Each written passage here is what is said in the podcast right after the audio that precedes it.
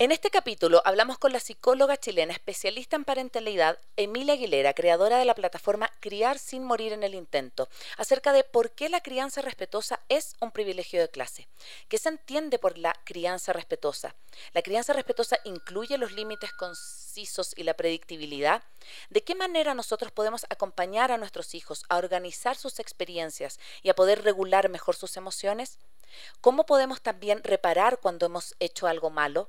¿De qué forma la crianza respetuosa no es solamente un asunto de la familia, sino que tiene que ver también con los derechos, con el Estado, con las políticas públicas y con la manera en que se apoya la crianza y la parentalidad? Acompáñanos en este transformador capítulo. Hola, soy Cone Aitken y yo Paz Dávila. Somos Maternidades Imperfectas, una plataforma que acompaña, empodera e inspira a las mujeres madres a vivir la maternidad como un espacio de autoconocimiento, fuerza y crecimiento personal. Guiamos a las madres desde la maternidad que vivimos hasta la que queremos vivir. Nos interesa reescribir las historias de las mujeres madres, reflexionando y visibilizando maternidades reales, honestas y diversas, alejadas de los juicios y los dogmas que pesan sobre nosotros. Queremos guiar a las mujeres a encontrar su propia voz en la maternidad, a ponerla a su favor y a convertirla en una experiencia de poder y de equilibrio. Nos ilusiona acompañarte a florecer en la maternidad. Bienvenidos. Hola a todos, hola a todas, bienvenidos a un nuevo capítulo acá de Maternidades Imperfectas, este espacio que te acompaña, te escucha y te inspira para poder transitar y estar en mejor bienestar materno. El día de hoy estamos eh, en vivo a través de todas nuestras señales de la 101.7 y recuerda que nos puedes escuchar desde cualquier parte del mundo en www.radiosucesos.fm. Recuerda seguirnos en Twitter como arroba radiosucesosec, en Instagram también como arroba radiosucesosec, Facebook Radio Sucesos Ecuador y también en YouTube en nuestro canal de la Radio Sucesos 101.7. Y también recuerda que en Maternidades Imperfectas estamos en este momento en vivo también en nuestro canal de YouTube en Maternidades Imperfectas también de Facebook. El día de hoy tenemos una tremenda invitada que la queríamos tener hace muchísimo tiempo. Em, la verdad es que ella es, también me encanta tenerla acá porque es compatriota mía, ella es chilena, entonces me encanta tener ah, amigas, compatriotas de, de mi país eh, acompañándonos acá en nuestro programa que se transmite directo desde Ecuador. Ella es Emilia Aguilera. Es psicóloga, especialista en parentalidad eh, y creadora de una plataforma, por ahí la conocimos con La Paz, que nos encanta, que se llama Criar sin morir en el intento. Eh, hoy día vamos a hablar de un tema que teníamos súper, súper pendiente en maternidades eh, y es una pregunta, la vamos a ir tratando como de dilucidar con la EMI acerca de por qué la crianza respetuosa es un privilegio de clase, por qué el poder eh, plantearnos criar respetuosamente sí puede configurarse como un privilegio para ciertas clases. Así que antes de empezar con la conversación, quiero darte la palabra a ti, Emi, primero agradecerte por estar acá y que te presentes a nuestro público que está siguiéndonos a través de todas nuestras redes. Hola, ¿cómo estás? Muchas gracias por la presentación.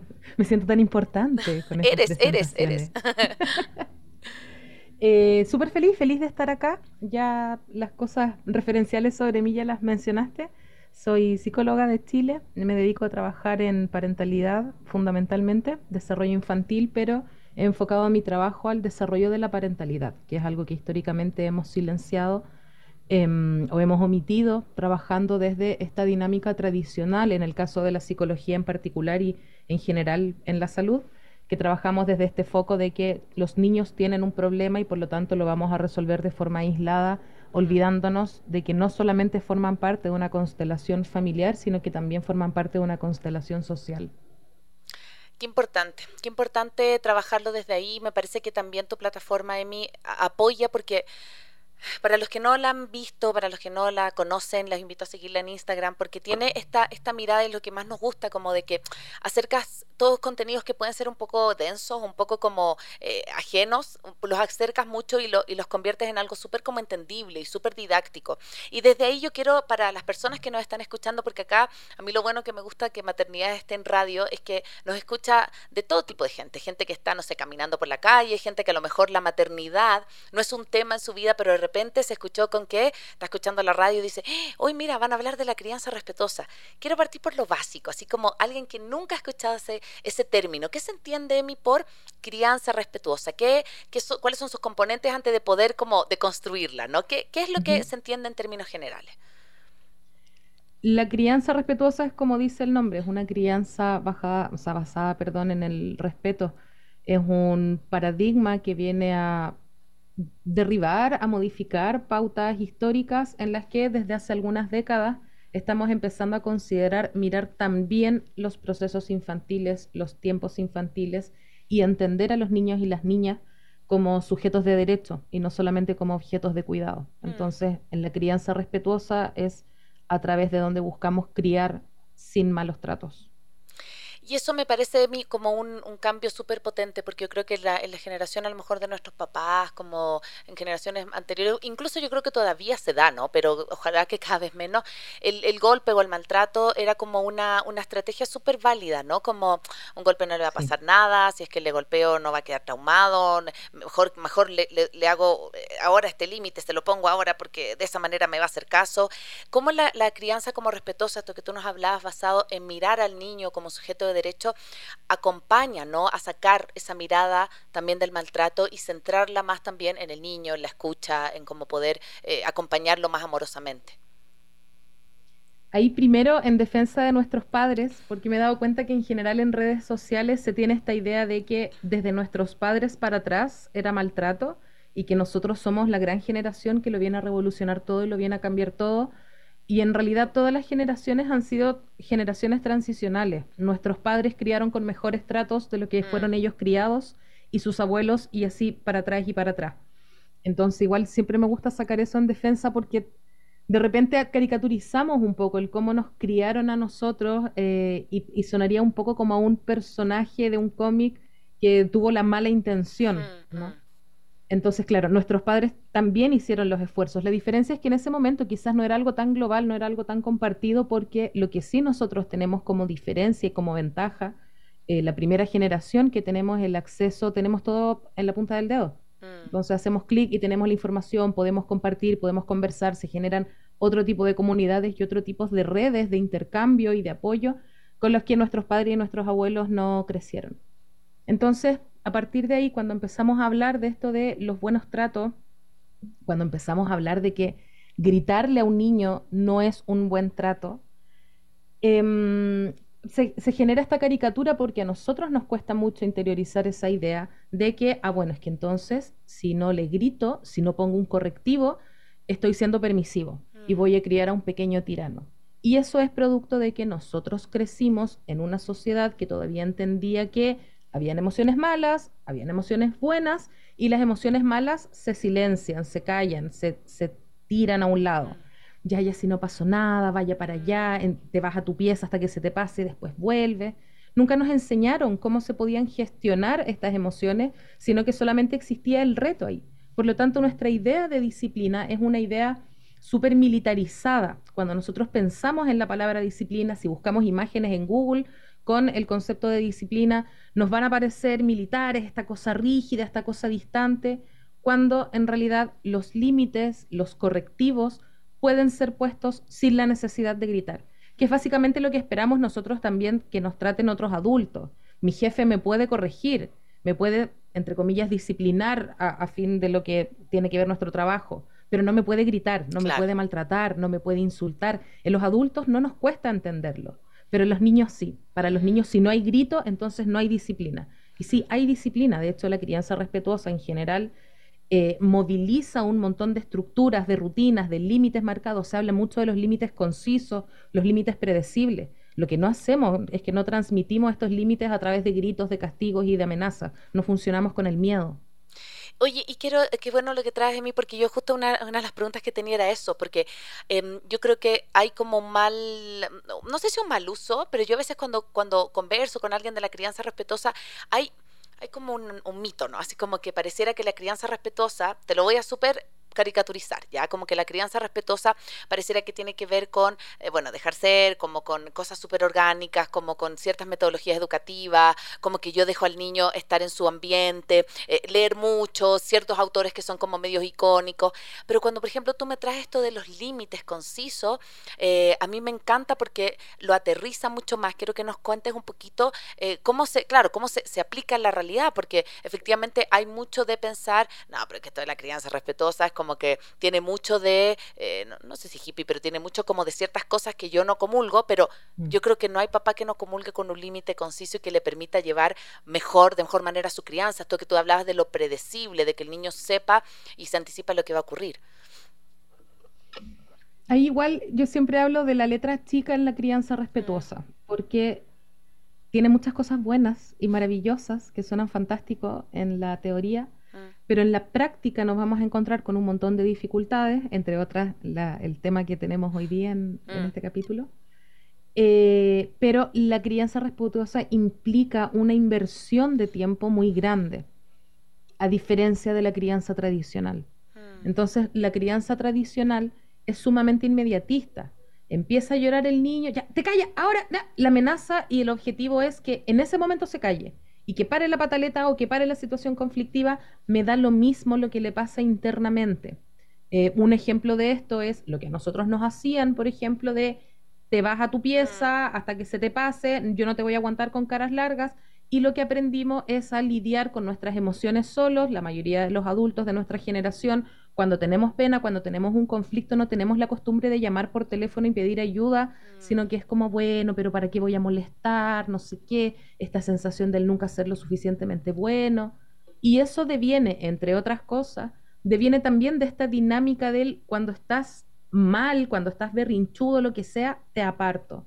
Entonces, en la crianza respetuosa, trabajamos los límites, pero mientras más chicos son los niños, tenemos que invertir más tiempo en el trabajo de esos límites no te voy a mandar a la pieza, sino que me voy a quedar acá indicándote, direccionándote. Esto, claro, está bien estar enojados, no hay emociones buenas ni emociones malas, las emociones son aceptables, pero el límite se mantiene ahí. Entonces, si estamos en una pataleta porque te apagué la televisión, entiendo que estás triste, entiendo que esto te da pena, que estás frustrado, nanay, nanay, te acompaño, pero el límite se mantiene. Mm, no lo transo el límite. Claro, pero eso es sumamente difícil, porque como nosotros no nos modelaron esa forma de funcionar, nos es muy difícil estar conviviendo tan cerca con un niño que está haciendo pataleta, en que a mi mente adulta, a mi cerebro adulto, que tiene mucho más desarrollo que un cerebro infantil, me parece insensato, entonces ahí es donde empiezan las, dificultades, porque aunque mm. muchas veces racionalmente entiendo que no lo tengo que mandar a la cresta y que no tengo que explotar, mm a nivel de guata me pasa otras cosas, porque en la mochila cargo con otras cosas. Sí, e, eso, me, pasa mucho, como a nivel de la teoría y de la práctica. ¿no? Yo tengo dos hijas, tengo a la Rafa de 6 y a la, a la Eli de, de 3. Y claro, como que la que en estos momentos obviamente con la que más me siento desafiada es con la Rafa, con la grande. Y, y, es con la que siempre hablo cosas de ella en maternidad. Es como yo creo que la gente ya la conoce porque siempre cuento cosas de ella. Y, y me pasa esto de la tele, súper, súper claro cuando yo estoy, me siento yo en un, en un buen día, ya, como que digo, tengo paciencia y todo, yo logro sostener esa pataleta, ¿cierto? Entonces, como que te entiendo, pero la tele no se va a prender de nuevo, ya te dije eso, es un capítulo, eh, puedes hacer lo que quieras, pero cuando yo estoy en un mal día, no tengo paciencia, mm. tengo que terminar un informe, tengo que hacer la comida, cuando estoy con que yo creo que más, más veces la que estoy con menos paciencia que la que estoy con paciencia, me noto de mí en esto que tú dices, como en esto de lo correctivo, porque cuando empieza esto como de la autoridad, a mí se me olvida la crianza respetuosa, se me olvida este límite como predecible y como conciso, y yo empiezo, ya, me tienes que hacer caso, y yo me noto hasta corporalmente, ¿no? Como los ojos se me abren, me pongo súper tensa, me pongo alerta, y lo que le transmito a la Rafa justamente es como, ah, entonces como se va a enojar. Lo que va, lo que va a pasar es que se va a enojar y, y, se pone a gritar y no sé, y se va a la pieza. ¿Cómo lidiar con eso, pues, mí Como con la falta, ¿cómo va a caer falta la paciencia? Es como creo que con ese proceso que, que, empieza a pasarte a ti como mamá en la práctica, que es, pucha, sí, quiero, quiero implementar esto, pero ya en el cotidiano no siempre me, me resulta. Qué compleja la pregunta. Porque yo siempre trato, cuando me preguntan ese tipo de cosas, siempre trato de no responder terapia. Mm. Eh, además de que no todo se soluciona en, terapia. Hay muchas cosas, muchos elementos contextuales que se salen de nuestras manos. No es lo mismo cuando tienes una jornada laboral de 12 horas que cuando tienes una jornada laboral de 5 horas. Mm. Entonces, claro, es fácil decir como si, mira, en realidad tienes que respirar, tienes que contar hasta 10, porque no es lo mismo tener 12 horas de trabajo en el cuerpo. Claro. Pero ahí yo siento que ayuda mucho, por una parte, bajarnos un poco las expectativas, entender que estamos aprendiendo, que nos vamos a caer, que crecemos, tenemos esa dinámica como de, en que entendemos que cuando vamos haciendo algo bien, al primer error, ya, chao, se fue toda la mm. cresta, ya nada vale la pena. Mm. Que es un poco, yo siempre lo explico como cuando las, personas hacen dieta, que van súper bien, súper bien, y de repente un chocolate, ah, ya, se fue a la cresta la dieta, nada tiene sentido, ya. Claro, como que nos cuesta mucho aceptar los errores y las caídas como parte del proceso. Mm. ¿Qué es lo que hacíamos con nuestros hijos cuando eran chiquititos y estaban aprendiendo a caminar? Cuando nuestros hijos están empezando a caminar y se caen, no se nos ocurre decir, ah, no, esa fue la cresta. Este claro, no, va, a caminar, no va a caminar. Claro, ya jodimos, listo, te sientas, vamos a comprar la silla de ruedas, ya no hay más. Claro. Porque entendemos esos errores como mm. parte del proceso. Pero con nosotros, con nosotros mismos, somos muy poco compasivos. Entonces, al primer error, cuando grito, yo no sé si existe alguien que no grite. Con, mm. esto del boom en redes sociales de la crianza respetuosa y las cuentas de estas mamás que enseñan a hacerlo mejor, yo siempre cuando las veo me pregunto como, pero ¿en qué momento gritas? Cuéntanos qué haces cuando gritas, cuando tienes ganas de ahorcar a tu hijo, mm. porque yo creo que todos tenemos ganas de ahorcar a nuestros hijos, todos fulminamos a nuestros hijos con la mirada, todos levantamos la voz en algún momento, o por lo menos desde mi experiencia, como yo he visto en la gente que me rodea y mi propia experiencia también, ha sido un proceso súper duro y súper pesado que por una parte vas sanando tus cosas, vas resolviendo las cosas de tu hijo, mientras más conocimiento tienes, más miedo tienes también, más voces te susurran, la vaya a joder, no, o sea, esto se acabó, mira, el apego seguro, te, te lo acabáis de echar, el apego seguro. Entonces, eso, considerando todo ese contexto que nos engloba, finalmente llevándolo a la práctica, la predictibilidad, que siempre se habla de la predictibilidad en los niños, es fundamental también para los padres. Que yo pueda predecir qué es lo que va a pasar, que tengamos momentos del día que tienen un ritmo más o menos sincrónico entre sí en comparación entre un día y otro día. O sea, yo ya sé que a las 9 de la noche, supongamos que es cuando se apaga la tele, que yo no recomiendo que se apague a las 9, pero es un mm. ejemplo, que a las 9 de la noche, cuando se apaga la tele, yo sé que todos los días tenemos un momento difícil.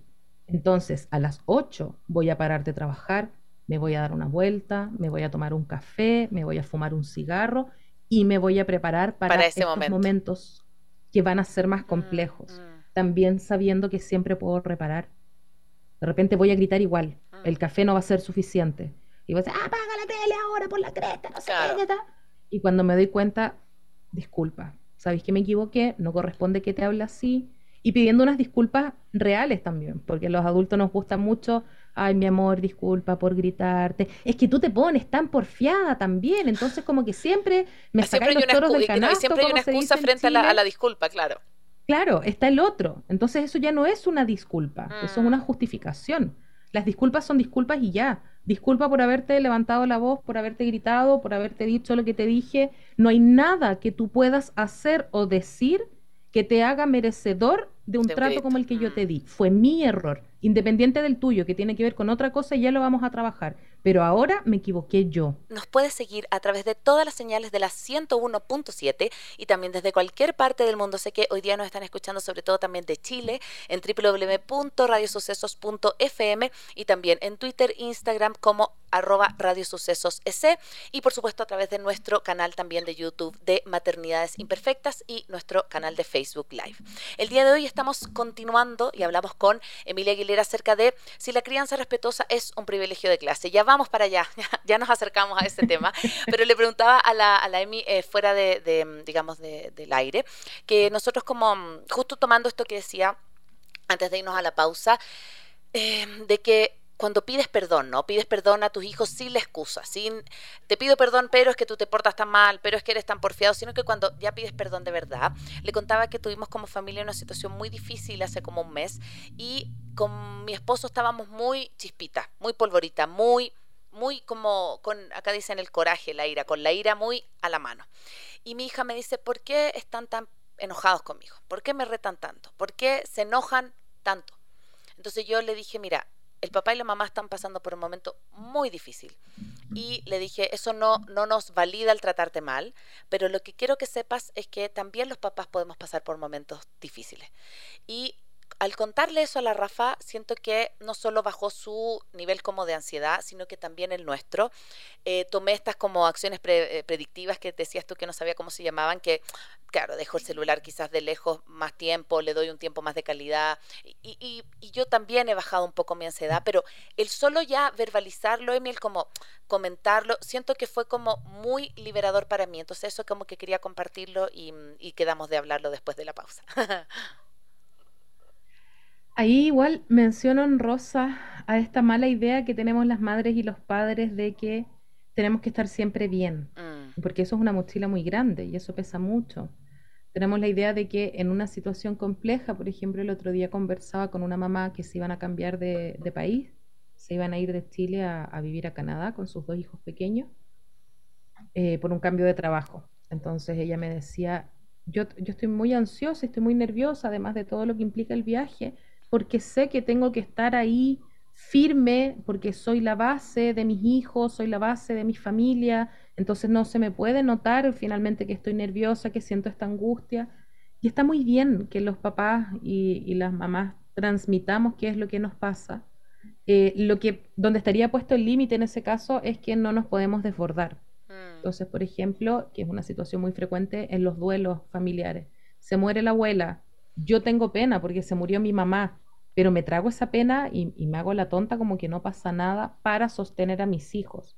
Primero eso ya sería una conducta desorganizante porque porque estamos viviendo esta situación tan difícil, pero mi mamá igual está todo el día sonriendo, anda cantando, juega. ¿Qué, qué pasa? Igual ahí hay, hay una disonancia también en el comportamiento. Entonces está muy bien que los padres y las madres podamos expresar las cosas que nos, que nos ocurren, teniendo el cuidado del no desbordarnos. O sea, puedo llorar, pero no puedo así como, no, y quedar tirada y no levantarme en tres días, porque eso ya es desorganizante para los niños. Y ahí entra, que es lo que, lo que tú aplicaste, algo que se llama la organización de la experiencia. Los niños, mientras más pequeños, o sea, todos necesitamos una organización de la experiencia, pero mientras más pequeños necesitan más apoyo del exterior, porque procesan la información de forma diferente, tienen distintas experiencias y distinto nivel de desarrollo neurofisiológico. Entonces, cuando cambian las cosas a mi alrededor, que ya sea que cambian en punto de la rutina, por ejemplo, esta mamá que se iba a cambiar del país, o desde lo emocional, que es el ejemplo que ponías tú, que habían vivido una situación, por lo tanto el papá andaba más irritable, andaba más reactivo, están pasando cosas allá afuera, están cambiando que yo no las puedo entender del todo. Mm. No sé cómo tomarlo, tiene que ver conmigo los niños son muy buenos para sentir amenazado el vínculo. Mi figura vincular entonces está más enojón conmigo, ya no me está mirando tanto, algo está pasando con este vínculo, se está arruinando el vínculo. Y estamos diseñados para buscar el vínculo, la, la mantención de este vínculo. Entonces cuando tú le dices, mira, lo que pasa es que nosotros podemos tener momentos buenos, momentos malos, en este momento estamos pasando por una mala situación y eso produce en nuestro cerebro que yo digo, ah, bueno, ahí entonces está la primera parte de la organización de la experiencia, la descripción, el poner en palabras qué es lo que ocurre. Ahí para trabajar con niños pequeños yo sugiero mucho un libro que se llama Mi mamá tiene truenos en la cabeza, Ay, hermoso. que me gusta muchísimo. Lloré, pero... Es, maravilloso ese libro. Lloré la vida cuando lo leí. Y hay otro libro que no habla específicamente de las emociones, pero que se llama Tu cerebro es genial. Ya y que nos explica que distintos sectores del cerebro tienen que ver con distintas funciones, habla de los lóbulos cerebrales explicado en versión para niños y en qué cosas, en qué procesos están implicados. Entonces, primero puedo hacer una descripción, aterrizar todo y ponerle nombre. Y esto que le pasa al papá es, por ejemplo, irritabilidad y esto que te pasa a ti es miedo. Poner la etiqueta del nombre la emoción es mucho más fundamental de lo que normalmente uno pensaría. Porque yo podría creer, claro, es que los niños no conocen las emociones. Se han hecho estudios, experimentos con adultos, personas adultas, a las que se les pasaban imágenes, por ejemplo, de caras de hombres enojados. Y solamente se les pasaba y se veía a través de un escáner cerebral cuáles eran y de qué forma se iba activando los grupos neuronales. Entonces había mucha activación de cierta parte del cerebro que se llama la amígdala cerebral. Y luego se les volvió a hacer, se les mostraron imágenes de personas enojadas, pero se le puso etiqueta. Esta persona siente enojo. Esto es ira. Solamente con ese cerebro, haber escuchado, un cerebro adulto, insisto, haber escuchado la etiqueta del nombre de la emoción, el nivel de la activación de la amígdala cerebral, que es como el centro de operaciones de las emociones finalmente, se redujo mucho, o sea, se relajó mucho. Si esto funciona así con un adulto, con un niño funciona mucho más. Entonces, siempre, aunque nos parezca obvio, es que mi hijo ya conoce las emociones, es que ya sabe lo que es la pena, no importa. Siempre en la situación vamos a ponerle nombre a la emoción. El papá está irritable, tú sientes miedo, tú sientes pena, ¿será eso lo que estás sintiendo? Ahí tenemos el primer nivel de organización de la experiencia. En la organización de la experiencia también vamos a trabajar cuáles son las herramientas que podemos utilizar. Y ahí que hace un tiempo yo hice un live que yo explicaba que, que apliqué esto mucho en, en, la pandemia, que hubo un momento en el que yo viviendo sola con mi hijo, los dos encerrados, yo sentía que, como que me iba a matar, lo iba a matar, iba a matar al gato, iba a hacer algo, era como un nivel de reactividad, como que ya no podía más con eso. No había un tercero al que yo pudiera llamar que acudiera como para poder regular, que de repente, no sé, si ando muy cansada, llamo a mi mamá, quédate un rato con él, me voy a dar una vuelta, voy a salir, vuelvo más rato, ya más descansada. Entonces, como no había esa posibilidad, finalmente yo decidí generar una herramienta para mi hijo. Entonces yo decía en este live yo explicaba que, yo le explicaba a mi hijo que a veces yo me pongo, que en Chile se dice vieja culia. Eh, entonces le decía, bueno, yo a veces me pongo vieja culia, eh, yo grito, levanto la voz, me pongo enojona, me enojo de más por cosas por las que no me debería enojar así, te trato de maneras en las que no te debería tratar. Cuando yo me pongo así, a veces me ocurre que el cerebro se destapa, que eso es un ejercicio que se llama el cerebro en la palma de la mano, que lo encuentran en YouTube, decía él. Entonces a veces me pasa que el cerebro se destapa y una vez que se destapa, para mí es muy difícil darme cuenta y frenarme, retraerme en lo que estoy haciendo. Entonces cuando tú te des cuenta que yo me estoy poniendo vieja Julia, me vas a hacer esta señal con las manos, vas a abrir las manitos y las vas a cerrar. Y eso significa, mamá, te estás poniendo vieja culia. Entonces, cuando nosotros, yo estaba empezando a escalar, escalar, escalar, mi hijo me hacía esta señal con las manos y eso nosotros lo teníamos acordado, que significaba que daba lo mismo la situación, lo que yo estuviera diciendo, que es lo que había gatillado la discusión, fuera lo que fuera, yo me iba a quedar callada en ese momento, me iba a ir a la cocina, me iba a tomar un vaso de agua y me iba a tomar tres minutos para pensar. Entonces eso a mí me permitía recordar que yo soy el adulto en esta dinámica, que yo estoy a cargo de este niño, me calmo, vuelvo, pido disculpas y reparo. Y si es que había una situación, no sé, imaginemos, me sacaste mis lápices, le rompiste la punta, lo vamos a conversar solo una vez que yo ya haya podido decantar las emociones. No lo voy a conversar mientras todavía está acá arriba y me parezca terrible. Y si es necesario, le voy a decir, sabes que todavía me siento súper molesta, no te quiero hablar de una manera que no corresponde, dame 15 minutos. Me voy a tranquilizar, voy a ir al balcón, yo fumo, entonces iba al balcón, me fumaba un cigarro, me tomaba un vaso de agua y ya recién cuando bajaba lo suficiente lo conversaba. A veces era incluso necesario esperar hasta el día siguiente para conversarlo. Mm. Entonces, dar herramientas a los niños para enfrentar estas situaciones, que en este caso, por ejemplo, que está mamá y papá, me veo que el papá está más, más heavy, me alejo. Yo sé que me tengo que alejar, voy a buscar el apoyo de mi mamá, voy a buscar la ayuda de otra persona, entendiendo que no tiene que ver conmigo y entendiendo que ahí va a haber alguien acompañándome también a regular esta situación.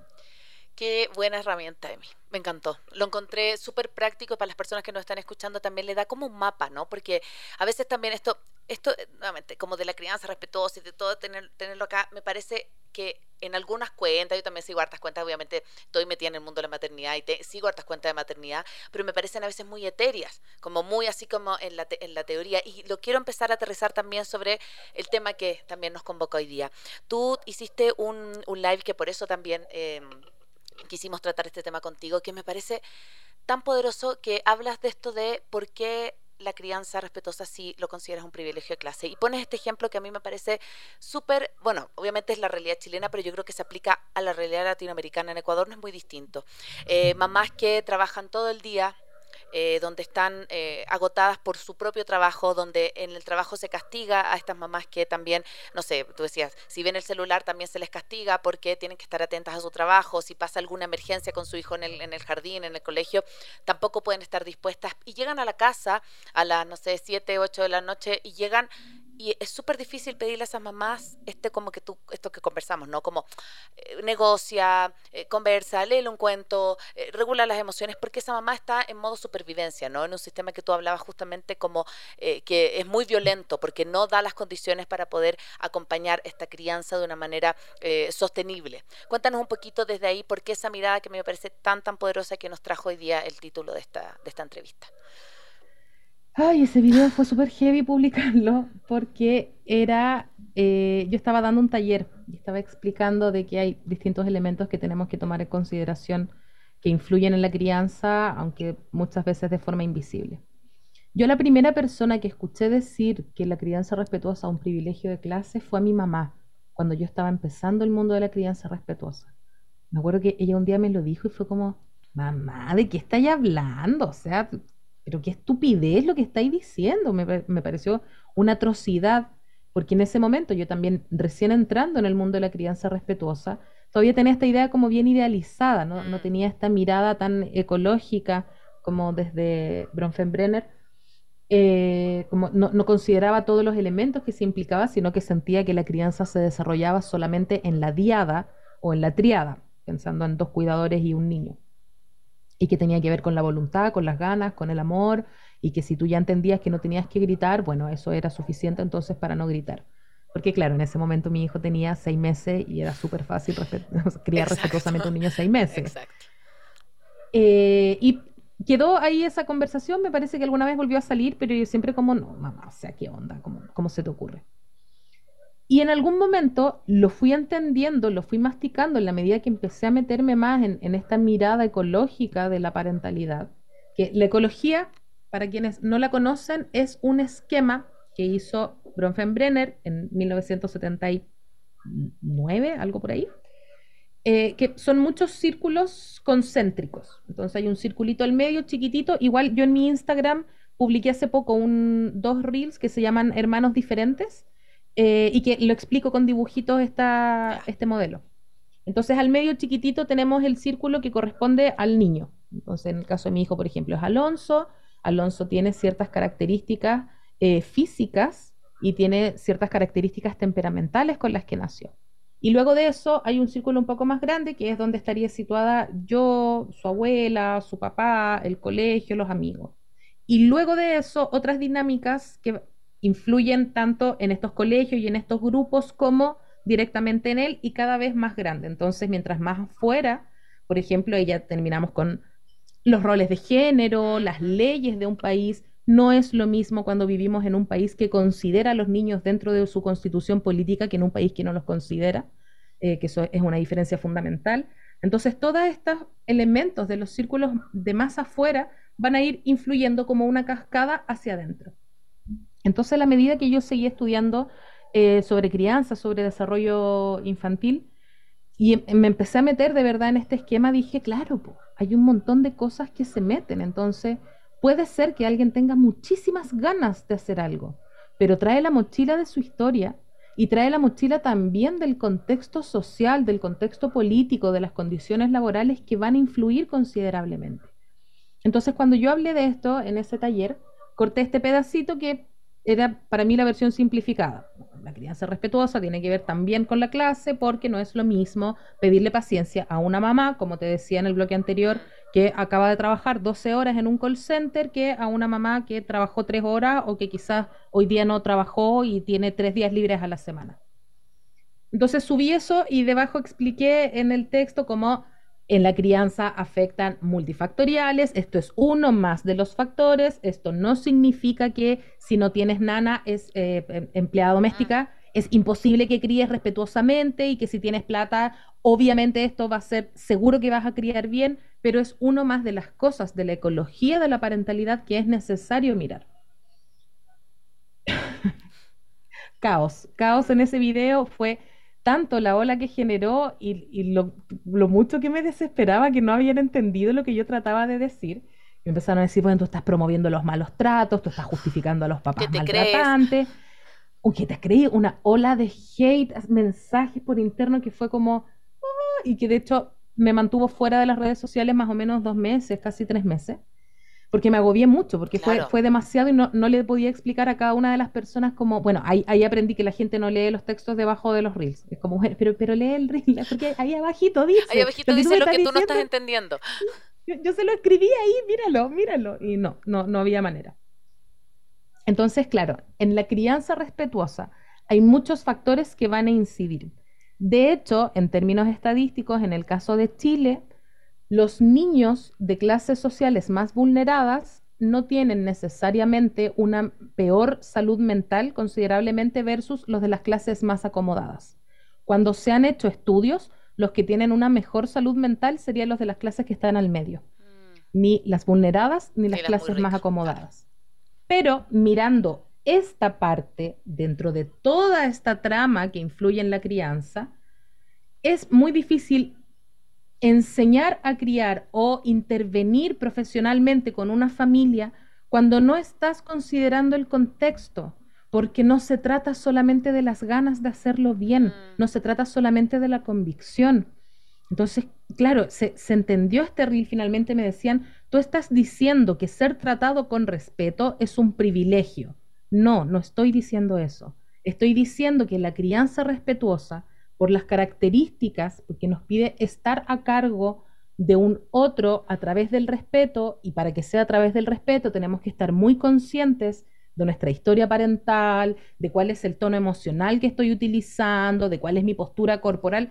Todo eso se va a ver influido, entre otras cosas, por la manera en la que tú has sido cuidado también en tu contexto, no solamente en tu contexto familiar, sino que en tu contexto social y en tu contexto político. Porque cuando eres una mamá o un papá que está ejerciendo su parentalidad con jornadas laborales muy extensas, con sueldos bajos, que todos los meses estás en esa tensión de que no sabes este mes cómo lo vas a hacer a fin de mes, de dónde vas a sacar la plata del arriendo, cuando no tienes tus necesidades básicas cubiertas, va a ser mucho más difícil que puedas cubrir adecuadamente las necesidades de un otro, mm. incluyendo sus necesidades sociales y sus necesidades económicas.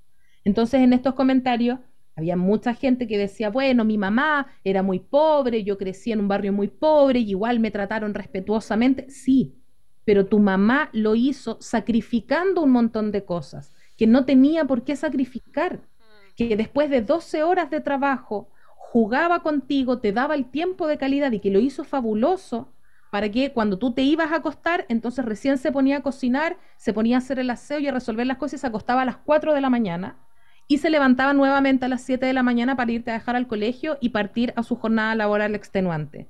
Ese sacrificio es un sacrificio que tiene que ver con la clase social. No tiene que ver, no es con las ganas. Romantizamos esta postergación, romantizamos que las mamás, no sé si has visto en internet que está lleno de estos videos, o sea, de estas imágenes de la supermamá con muchos brazos, con un computador, un niño, una escoba, no sé qué. Es que las mujeres son multitasking, es que las mujeres lo pueden todo. No, eso es una romantización del, del maltrato sistemático. Mm. Entonces, a eso apunto yo cuando hablo de que, entre otras cosas, la crianza respetuosa, para aplicarla maravillosamente, es un privilegio de clase. Puede ser que alguien de clase acomodada tenga todas las condiciones, pero aún así no lo va a hacer bien. Sí, perfecto, porque ahí ya tienen que ver con otros factores también. Pero mirando esto en chiquitito, la clase social tiene que ser considerada cuando estamos interviniendo o cuando estamos mirando un sistema familiar. Sí, y, y asimismo lo, lo, lo, entendí y asimismo me parece súper importante como instalar la discusión, porque lo, es, como, es como la pirámide de Maslow, si no tienes tus necesidades básicas cubiertas, si no sabes cómo llevar el pan a tu casa, si no tienes como el arriendo, lo que tú decías, efectivamente no es que lo otro no te importe, es que estás en modo supervivencia, es que lo otro va a pasar obviamente a un segundo plano y no porque tú no lo quieras, no porque quieras tratar mal a tu hijo, es porque efectivamente lo otro tienes que decir, bueno, entonces, ¿cómo, cómo? Literal, ¿cómo, cómo, ¿cómo llego a pagar a final de mes? Y eso yo siento que es absolutamente violento y es como es, lo que ocurre con el sistema y es lo que ocurre con las realidades. Yo siento también súper latinoamericanas en donde muy pocas familias se pueden dar a lo mejor el, privilegio, quizás o el lujo de decir, bueno, entonces solamente un miembro de la familia trabaja, si es que hay dos cuidadores y si es que hay una cuidadora, más aún todavía. Entonces, hay un montón de condiciones que influyen en esto. Entonces, em, porque el tema nos, encanta y la verdad es que em, tiene mucho por dónde sacar. Justo antes de, de ir a esta pausa hablábamos esto de eh, cómo lograr eh, poder acompañar ¿no? como sistema, ¿no? Yo creo que hay muchas carencias, muchas, muchas carencias. Y yo creo que las redes sociales sí pueden ayudar. Yo creo que, por ejemplo, mamás que a lo mejor no tienen acceso a esto que yo te quería comentar como última pregunta, el tema de la salud mental, pero quizás Instagram con cuentas como, por ejemplo, como la tuya, que es Criar sin morir en el intento, cuentas de a lo mejor psicólogos, de mamás que te puedan ayudar como a a, tener algunas respuestas que no tienes, pero también ejerce un poder súper poderoso porque te dice cómo debería ser. Hay ciertos gurús de la maternidad, de la paternidad, que te dicen, mira, que si tú no haces esto, no eres esta mamá ideal, Pinterest, Instagram, que hace todo bien. Entonces, ¿Qué pasa con esto, eh, mí no solo de las redes sociales, sino que también del acceso a la salud mental? Como esto de poder acompañarnos y como tratarnos respetuosamente, poder acompañarnos a sanar, que también obviamente la salud mental hoy por hoy en muchas partes del mundo es un privilegio, en muchas partes súper cara eh, acceder, por ejemplo, acá muchos de los seguros de salud en Ecuador, en Chile yo sé que FONASA y algunas sí te incluye, aunque te den hora cada, no dos, tres meses en el consultorio, acá por ejemplo los seguros de salud que son privados, que serían como las ISAPRE en Chile, no te cubren las atenciones psicológicas muchas veces. Y tienes que ir al, al, sistema público también, que es lo mismo que tienes, no sé, cada dos, tres meses una posibilidad de, de acceder a salud mental. ¿Cómo desde tu mirada, desde tu experiencia como psicóloga, eh, acompañarnos también, porque yo creo que es un proceso, la maternidad te enfrenta a tus miedos, te enfrenta a tus cucos, te enfrenta a tus cosas no resueltas. ¿Cómo poder acompañarnos también desde sanarnos nosotros para poder también criar más amorosamente, eh, como lo que tú decías, nadie está pensando en fregarle la salud mental a los hijos, estamos tratando de hacer lo mejor que podemos con lo que podemos también. Acá es donde me dan ganas de sacar la, antorcha y decir, vamos a quemarlo todo. Pero he aprendido que para verme como una buena profesional tengo no lo que dejar de decir esas cosas. No lo puedo hacer. Eh, porque claro, hay está mucho esta fantasía de que todo pasa por el trabajo con nosotros, de que mm. todo pasa por el trabajo en la historia. Entonces, Cualquier cosa, oye, es que me cuesta criar, es que me cuesta esto, es que terapia, terapia, terapia. Yo no puedo sanar en terapia cierto tipo de heridas que tienen que ver con una herida del sistema. Mm. Cuando es el Estado el que me está violentando a mí, a mis hijos, a mis congéneres, sistemáticamente, eso no es algo que yo tenga o que yo pueda resolver en terapia. No está en mis manos. No está en mis manos. Entonces yo creo que primero aceptar de que hay ciertas cosas que se salen de nuestras manos. ¿Quiere esto decir, ah, entonces si el Estado te violenta, tú puedes violentar a tu hijo? No, no quiere decir eso. Pero ya tengo la conciencia de que hay cierto nirvana que no voy a alcanzar porque allá afuera hay cosas que no me están permitiendo alcanzarlo. Luego de eso, cuando podemos acceder a redes sociales que, como dices tú, por una parte ayudan mucho, pero por otra parte te sepultan, que a mí me, ha sepultado un par de veces, que me, ha botado la ola de las redes mm. sociales.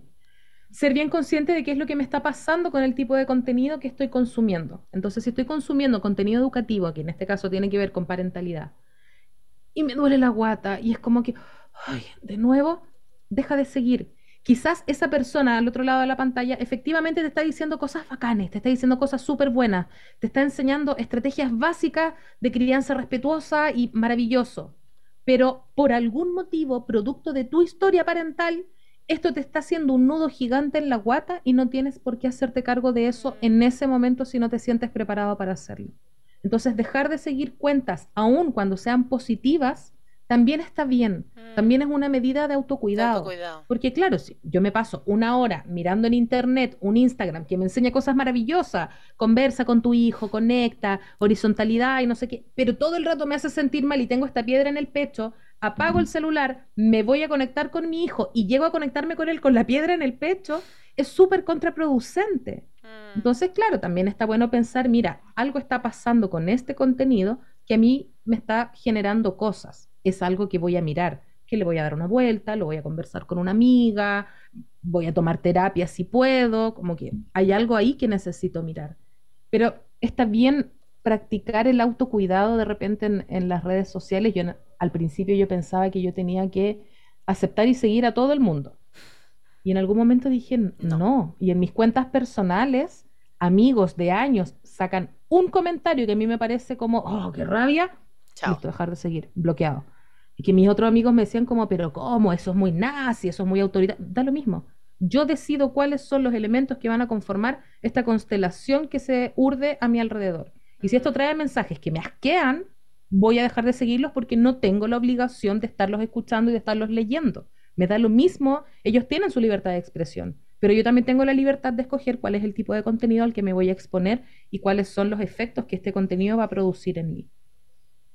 Y tercero, también es cuando vamos accediendo a estos contenidos, tener todo el rato claro que te vas a equivocar igual, que mm. aprender no es un proceso que pase en, en, estas cosas, que estamos hablando de cosas vinculares, el aprendizaje no pasa solo por lo racional, si pasara solo por lo racional, sería tan fácil como leerte el libro El Bésame Mucho de Carlos González. Ah, listo, ya sé cómo lo tengo que hacer. Cierro el libro y nunca más me equivoqué. Y no funciona, así, Porque tengo patrones heredados, porque tengo heridas de infancia, porque hay un montón de cosas detrás que ni siquiera he mirado, de las que no soy consciente, y me voy a equivocar, y me voy a equivocar de nuevo, y me voy a equivocar otra vez. Hmm. Entonces ahí es fundamental, más que no equivocarse, el tener la convicción y la obligatoriedad de que tienes que reparar. Mm. Te equivocas con tu hijo, reparas y pides disculpas. A nosotros nos pidieron muy pocas disculpas porque crecimos en una sociedad que entendía que frente a los niños hay que mostrarse fuerte, poderoso, porque si no,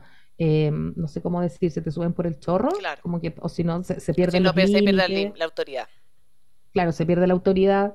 Entonces nos, cuesta mucho pedir disculpas porque a nosotros no nos pidieron disculpas. Yo creo que partir por la reparación mm. es fundamental, porque no, no vamos a estar jamás todo el tiempo en sincronía, que se habla en psicología del concepto de la sincronía, que es cuando yo puedo leer a mi hijo perfecto y mi hijo tiene una necesidad y yo engancho y respondo.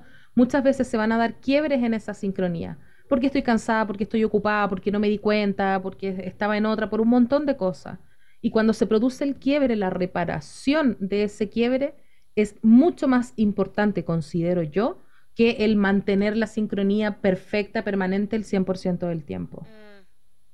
Sí, yo creo que tiene que ver mucho con esto, como con el el, el, yo, eso sería como para otro capítulo, la verdad, pero solo lo quiero, lo quiero como, como eh, enunciar, que es como de esto de la felicidad tóxica, o de estar siempre como contento, del positivismo, y tú la puedes, y tú la puedes lograr, y, y, vamos, y como que yo siento que es una mochila tan pesada que como que nos han vendido también esto mismo, de, de romantizar como el empoderamiento, no solo de las mamás, sino que de la felicidad, que para mí, desde la, yo también trabajo en temas emocionales, entonces para mí desde mi mirada como digo, pero es que no, o sea, como que eh, no estamos validando emociones que son súper necesarias y que también está bien no poder. Es como que eh, en, eh, me acuerdo cuando yo recién tuve a la Lisa, subí de peso y vino pandemia. La Lisa nació el 29 de marzo del 2020. Entonces, o sea, ya llevábamos dos semanas y yo, yo parí más sola que nadie. Hola mundo, nadie, cri cri. Y me acuerdo que pasó, no sé, cuatro o cinco meses y yo le digo a mi hermana, oye, ya, me quiero poner en forma, porque había engordado mucho, entonces me voy a meter en fútbol, me encanta el fútbol, me voy a meter en fútbol. Y, como que me dijo, oye, ya, para, para. Así como que más amorosa contigo, me dijo, no puedes con todo, tuviste una guagua en pandemia, hazte cariño, me dijo como que no podéis volver a ser la, la superwoman mañana porque no es real. Entonces yo creo que eso, en términos también de la crianza, nos ha jugado súper en contra de tener que poder con todo, de estar súper bien, de, y, y, como que también eso se lo hemos trasladado a los hijos, es como, no, tú tienes que estar súper feliz y viva en las emociones y todo happy, y yo creo que le estamos haciendo aunque no lo queramos, un súper mal, porque eso va a implicar que cuando ese niño tenga un problema, cuando ese niño tenga rabia, va a sentir que tener rabia está mal, pues entonces mejor no le demuestro a mi mamá que tengo rabia y estoy con la sonrisa eterna. Basta con que seamos lo suficientemente buenos mm. para hacerlo lo suficientemente bien. Mm. No necesitamos ser súper perfectos. Para nada. Ay, Gracias, Emi. Gracias por este capítulo. La verdad es que ha sido súper, súper lindo. Me parece eh, no solo lindo, sino que potente. Es como este, este, esta mirada detrás de que lo estamos tratando de hacer lo mejor que podamos y que también eh, tenemos que hacernos cargo cuando la embarramos. Esto que, esto que hablaste tú del error me parece tan fundamental de poder reparar. Em, ¿Cómo te encuentran, Emi, en las redes, las personas que nos están siguiendo a través de Ecuador y de Latinoamérica? ¿Cómo te encuentran para poder acceder a tu contenido, a tus charlas, tus talleres? Me encuentran en Instagram y en TikTok con el nombre de usuario de Criar sin morir en el intento. Y también tengo la página web que es criar sin morir en el intento.com y ahí hay dos particularidades. Uno es la sección que se llama Academia, donde hay un montón de cursos, hay cursos en vivo, cursos pregrabados, hay un proceso de parentalidad positiva que dura 15 sesiones en vivo. Eso se puede acceder desde cualquier lugar del mundo. Y por otra parte también ahí tenemos la pestaña de atención profesional porque detrás de Criar sin morir en el intento hay un equipo interdisciplinario compuesto por psicólogos, abogados, odontólogos, fonoaudiólogos, un montón de gente que atiende de forma presencial y de forma online también para fuera de Chile. Eh, y que están todos alineados con la crianza respetuosa, el bien superior del niño y los principios de lo que estamos hablando acá, básicamente, que son los buenos tratos. Qué hermoso. Así que quiero invitar a todas las personas que, se, que, les gustó este capítulo, no solamente que lo puedan eh, volver a escuchar, sino que también acompañarse y, acceder al contenido que la nos tiene por entregar. Recuerda que este capítulo va a ser reprisado este domingo 19 de marzo a las 12 del mediodía también por la 101.7. Recuerda seguirnos en www.radiosucesos.fm, en Twitter como arroba radiosucesosc y en Instagram también como arroba radiosucesosc. Eh, recuerda que en un par de días más también vamos a estar con este capítulo en nuestras plataformas digitales, en formato podcast, en Spotify y en iTunes. Y lo pueden también volver a revisar con imagen en nuestro canal de YouTube. Así que gracias, muchas gracias, Emi, por acompañarnos el día de hoy y nos vemos en una próxima oportunidad. Chao, chao. Muchas gracias a ti. Gracias por la invitación. Gracias. chao. chao.